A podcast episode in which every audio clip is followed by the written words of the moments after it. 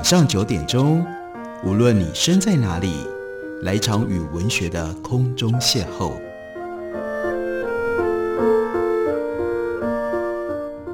杨照谈书，邀您一同遨游文学世界，认识古今中外的经典之作。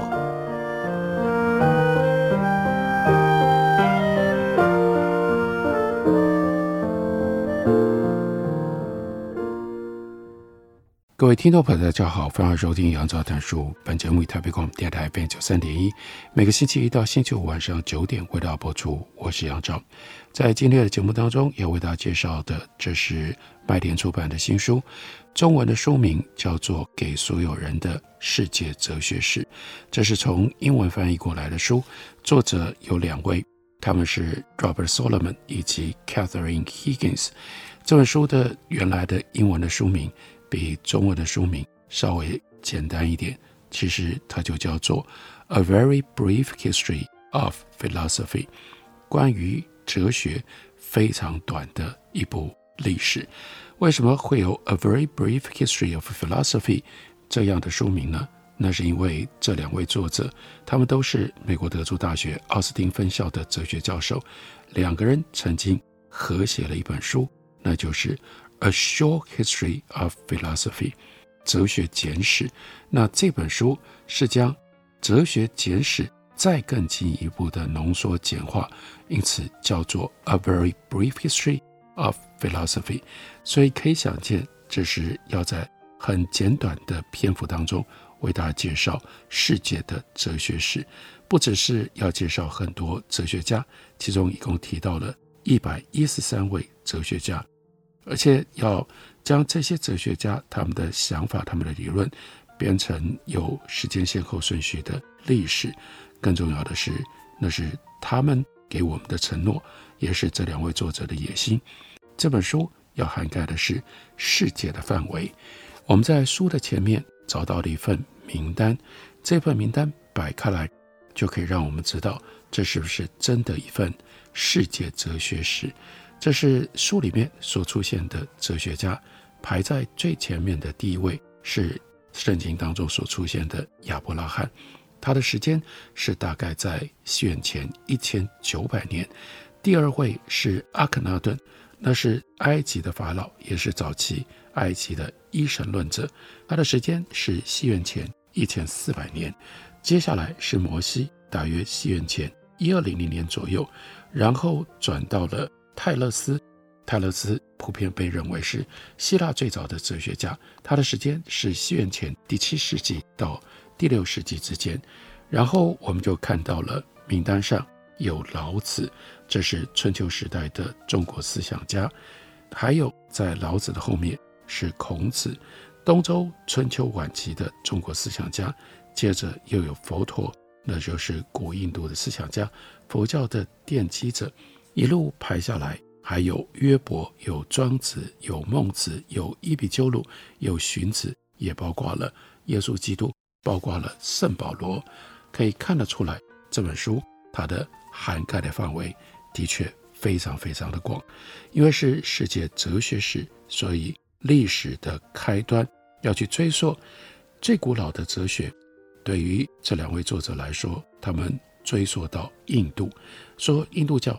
有几千年的历史，印度教不只拥有为数惊人的很多很多的神，也留下了许多的哲人玄思，以及对于世界的洞察。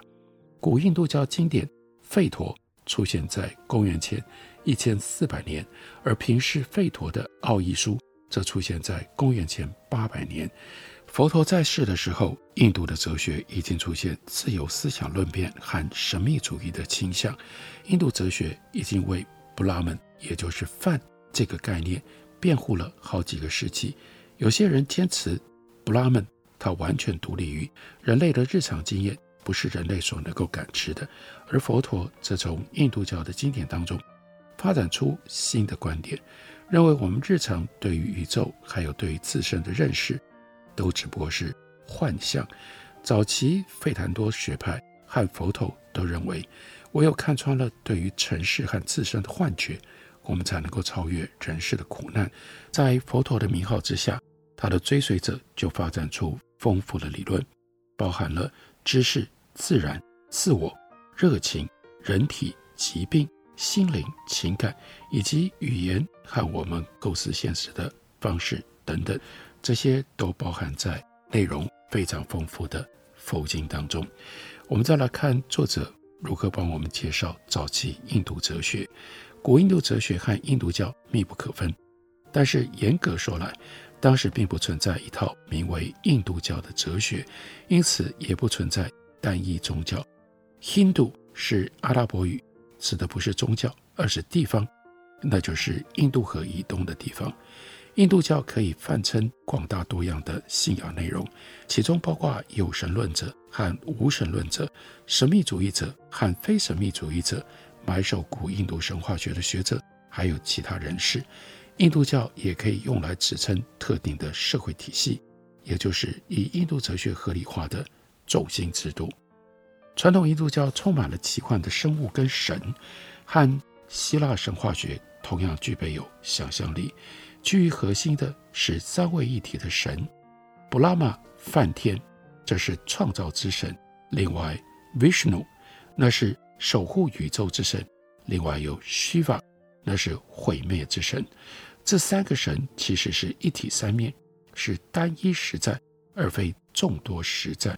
一般人熟悉的 Shiva 描述显示，这是一个令人困惑的复杂宗教，诸神不断地变换形式跟显象。假扮成不同的人物，有不同的任务，当然也就拥有各种不同的名号。例如说湿婆的配偶叫做 Parvati，在神话当中以各种不同的形象出现，有的时候是充满肉欲的 Uma，有的时候是充满母性的 Amba，另外有象征毁灭的 Kali，或者是湿婆力量的来源 Shakti。世界主要的几个宗教当中，绝大多数都是偏向男性观点，相较之下，女神在印度教当中的核心地位特别值得一提。印度神话另外一个特别吸引人的地方，那就是当中充满了想象的戏谑，和其他宗教相比，也比较少禁令和独断主义的成分，至少从各种神圣概念来看是如此。然而，无论展现出多少的显象，或者是外貌。即便是最细腻的印度故事，我们都能够从其中发现一些永恒不变的主题，例如说复活、生命的延续以及宇宙的单一。不过，作为哲学，印度教最特殊的还是它的古老的典籍《吠陀》。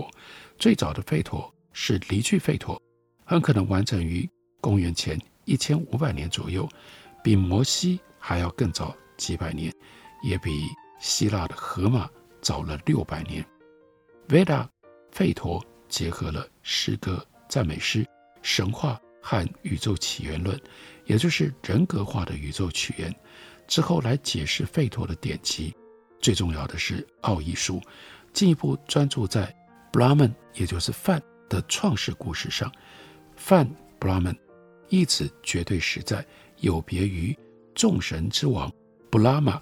这种理论和早期印度丰富多样的神话一样，充满了暧昧矛盾。但是这些暧昧矛盾并非出于荒谬背离，而是为了要提出一个单一的主题，也就是隐藏于无穷显象背后的单一实体——布拉曼。世上虽然存在着众多的神，但他们全都是来自于同一个神的不同显象。这种观念让一神论者。和多神论者同样感到困惑，因为对这两者来说，神圣的性质应该是固有而且稳定的。有人坚信，reality 实在具有单一而且终极的合理性，它的存在总是不变的。对这些人来说，印度哲学令人困惑，也充满了矛盾。布拉曼唯一不变之处就是它总是在变。Veda 吠陀以宇宙起源论作为开端，探讨起源的问题：万物为什么存在？值得一提的是，连最早的 Veda 也对这个终极的问题能否解答感到相当怀疑。里面就有这样一句话：“创世是从何处而生？或许是世界创造了自己，或许不是。我也从天界最高处俯瞰世界者，才能够知道。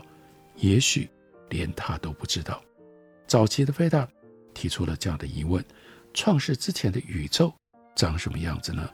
世界只是一种幻觉吗？或许世界连虚无都不是。也恰好就是在印度。我们发现了世界上最早的原初始祖创世故事，这些故事的性意象非常的露骨，从中也不难看出，早期印度的宇宙起源论，如同绝大多数古代世界的宇宙起源论，都是将宇宙拟人化，试图直接以人类生产的经验来理解创世的过程。事实上，离句吠陀就将世界描述成为一个宇宙当中。不朽的人，这是世界哲学史重要的起源，也是我们一般人比较少碰触到的古印度哲学。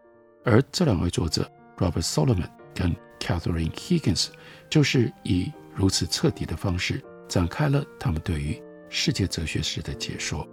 我们休息一会儿，等我回来继续聊。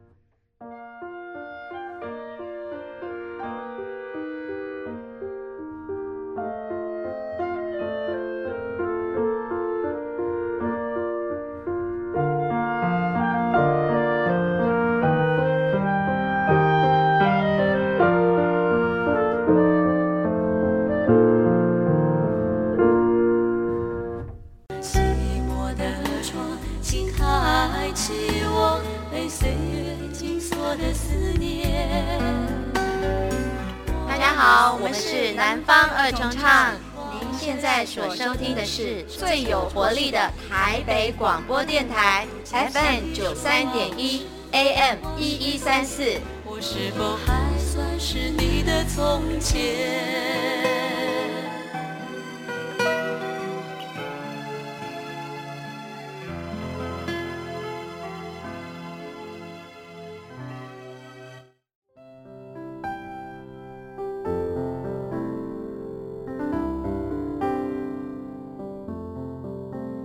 听见台北的声音，拥有颗热情的心，有爱与梦想的电台，台北广播 FM 九三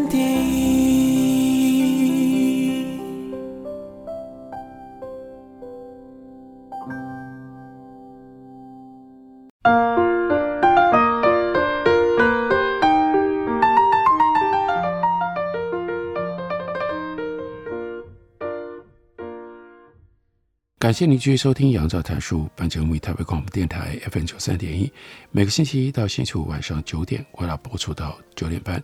今天为大家介绍的这本书，书名是《给所有人的世界哲学史》，作者是 Robert Solomon 和 Catherine Higgins。这本书另外有一个副标题，那就是《A Very Brief History of Philosophy》，这是关于世界哲学非常简短。浓缩在一本书当中，然而包括的范围非常广泛的历史。前面介绍了世界上最早的哲学——印度哲学。接着，让我们来看，也是一般人比较陌生的希伯来哲学。两位作者告诉我们，犹太教的历史可以上溯到公元前三千年，他的先祖亚伯拉罕的时期，它蕴含了丰富的哲学来源和哲学争论。从最早的犹太民族自我概念，还有律法形成开始，之后是先知的教诲，那是在公元前第九到第八世纪，最后则是广泛作品集结而成了 Talmud，这是以摩西五经 Torah 作为基础的法律和注释大全。哲学论辩在古希腊人的生活当中是如此的基本，以至于没有必要将它们区别出来。成为独立的思想领域。由于古希腊人对于法律极富热忱，而且不遗余力，因此他们一直对于法律的意义，还有法律如何指导人民的生活深感兴趣，也致力于探讨正义还有至善社会的问题。此外，希伯来人也很想了解要如何去取悦他们那位全能却又难以预测的上帝。因此，希伯来哲学充斥了上帝本质的讨论，以及上帝赐给希伯来人律法的意义。法律在希伯来人和日后犹太人的宗教思考当中，就扮演了核心的角色。这是其他民族所没有的。古希伯来哲学大概可以界定为三种关键的概念：一神信仰、受上帝喜爱或者是选择的观念；第三呢，则是神授律法的重要性。这第二个概念也许会遭到摒弃，认为这是完全沙文主义和种族中心论的哲学。然而，第一和第三个概念不只决定了古希伯来哲学的内容，也提供了日后整个西方历史、西方哲学的发展架构，那就是一神和神的律法。从哲学的角度来看，全能的一神意味着普世性，也就是单一的一套规则以及。信仰不只适用于这个地区、那个地区，可以适用在每个地方，对每一个人。我们不清楚古希伯来人是在什么时候接受了一神信仰，但可以确定的是，在信仰一神之前，古希伯来人曾经有一段信仰多神的时期。后来，其中某一个神变成了他们的最爱，因此他们也就反过来变成了这个神的选民。一神论和多神论的折中，就引发了一连串复杂的问题。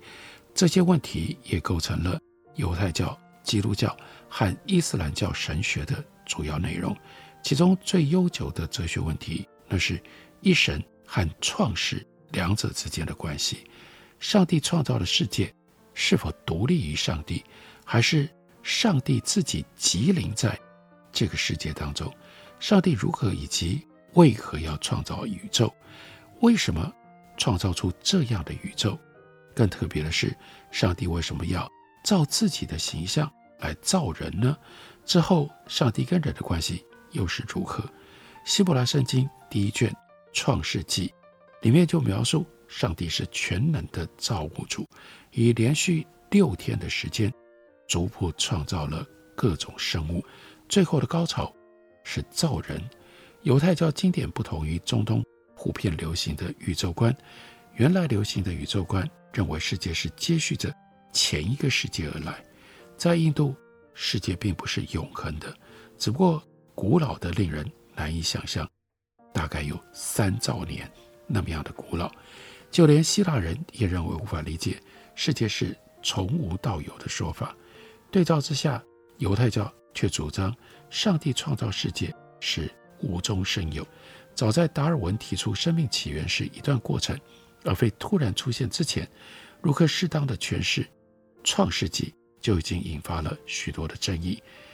从希伯来圣经以来，最广受讨论跟最引起争议的，还是上帝和他的创造物人类之间的关系。如果人类是照着上帝的自己的形象所造，那为什么上帝比较偏爱某一些人，像是希伯来人？不就相信上帝偏爱他们吗？这种信仰对希伯来人产生了惊人的影响。原本衣衫褴褛的游牧民族，在出埃及记里摇身一变，变成了充满决心又极度坚韧的民族。这是最强有力的古代观念。虽然犹太教强调个人尊严，我们还是要牢记，犹太教一开始其实是部族宗教。个人之所以具有意义。有尊严，因为他是共同体的一份子，和许多古代社会一样，犹太共同体的形成不是出于偶然。犹太教认为犹太人具有选民的地位，根据是上帝和犹太先祖亚伯拉罕的约定，上帝和亚伯拉罕立约，要让他的后裔成为大国，因此犹太教具有一种排外的种族因素，因此犹太教具有一种排外的种族元素。而这一点也遭到早期基督徒，尤其是圣保罗的严正反对。根据这个古代观念，与其说犹太教是一种哲学或一套信仰，倒不如说那是一种身份。犹太哲学对于身为犹太共同体一份子的意义还有影响的关注，远胜对于神学和信仰难题的关切。而从犹太人的哲学、犹太人的宗教。另外延伸而有了基督教，所以在书里面，另外为我们介绍基督教的哲学背景，就不只是来自于古希腊人，还包括了希腊和中东的哲学。虽然中东希腊这方面的影响没有像古希腊人那么样来的直接，基督教和佛教还有儒家都一样，主要是以单一个人作为中心而发展的。这个人就是耶稣基督，他生存的年代和地点大概是西元前五年到西元三十年的巴勒斯坦。这个地方当时仍然是罗马帝国的一部分。然而，和佛陀和孔子不一样的是，耶稣不只是人，甚至神圣不足以形容他，他是上帝。耶稣以弥赛亚的形象出现在耶路撒冷。弥赛亚的意思是被涂圣油圣水者，其实和希腊文的 Christ，也就是基督，是同样的意思。耶稣被罗马统治者钉上了十字架，他的死就标示着西方思想巨大断裂。从哲学的角度来看，耶稣着重上帝的慈悲宽恕，忽略上帝的愤怒，这和希伯来圣经当中上帝残忍而惩罚人的形象大异其趣。耶稣并不质疑上帝有的时候难以预测的正义，却特别批评那些自以为尊贵而祈求上帝正义的人。耶稣基督就说：“如果不通过我，没有人能够到上帝那里去。”耶稣的教诲所环绕的主题，原本是属于犹太思想的核心，例如爱以及帮助不幸者的重要。不过，耶稣基督他也教导其他不那么正统的看法，像犹太律法可以概括为全心爱上帝和爱人如爱己。这种对爱的看重，被基督徒强调为新律法，也就是爱的律法。耶稣批评那些极力展示自己的圣洁，却不能够表现怜悯的人，而这个主题也是得自于希伯来的先知。基督徒和犹太人。都主张一神，他们相信是上帝从虚无当中创造了世界。然而，在拥抱一神论的同时，基督徒另外提出了 Holy Trinity，神圣三位一体的主张。首先是圣父，如同犹太教的上帝，强调他的权力和创世的角色；其次是圣子，上帝显现在耶稣基督的位格上，化为人类肉体；第三是圣灵。通常被描述为上帝居于人群当中时，它的内在性。God Man 就是神人选择在时间当中出生、死亡。神人的谜团被称之为叫道成肉身 （Incarnation）。几个世纪以来，犹太教一直强调上帝跟人的区别，因此三位一体观念的出现特别令人感到震撼。同样的，上帝在任何意义下都是。Immanent 都是内在的，既在人性当中，也在人性之间。不管从什么角度来解释，这样的观念都和希伯来人绝对超越的上帝概念截然不同。而基督教就像犹太教还有显教，特别关注恶的问题，并且试图要了解为什么关心人，为什么关心人的上帝所看管的世界，居然。充满了苦难，基督徒和犹太人一样，从人类原罪的角度来解释恶的普遍存在，因此也接受了创世纪和亚当夏娃堕落的故事作为苦难可以进入人类世界的解释。基督徒对这种苦难理论的独特贡献在于，他们主张人性一直维持着堕落状态，一直到耶稣以无辜者之姿被钉上十字架而有了转变。耶稣担负起人性的罪责，并且承受赎罪必经的苦难，这是一个深刻又极具缓和性的观念，也是一个极为困难的观念。从这个角度，两位作者也将基督教思想跟观念纳入到了世界哲学史当中，让我们可以对这些深刻的思考，透过这本书有一个概括简约的认识跟理解。感谢你的收听，我们明天同一时间再会。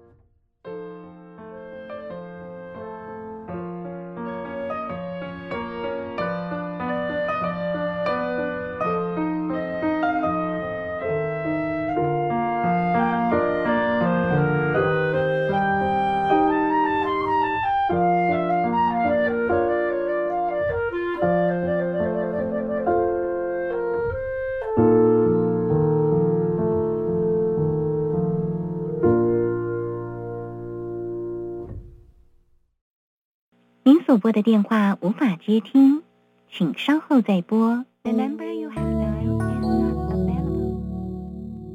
好想找人说说话哦。我在开会，等下打给你呢。需要的时候，怎么你们都不在身边？一九二五依旧爱我，卫福部二十四小时安心专线一直都在。生活没有过不了的难关，珍惜生命，拥抱希望。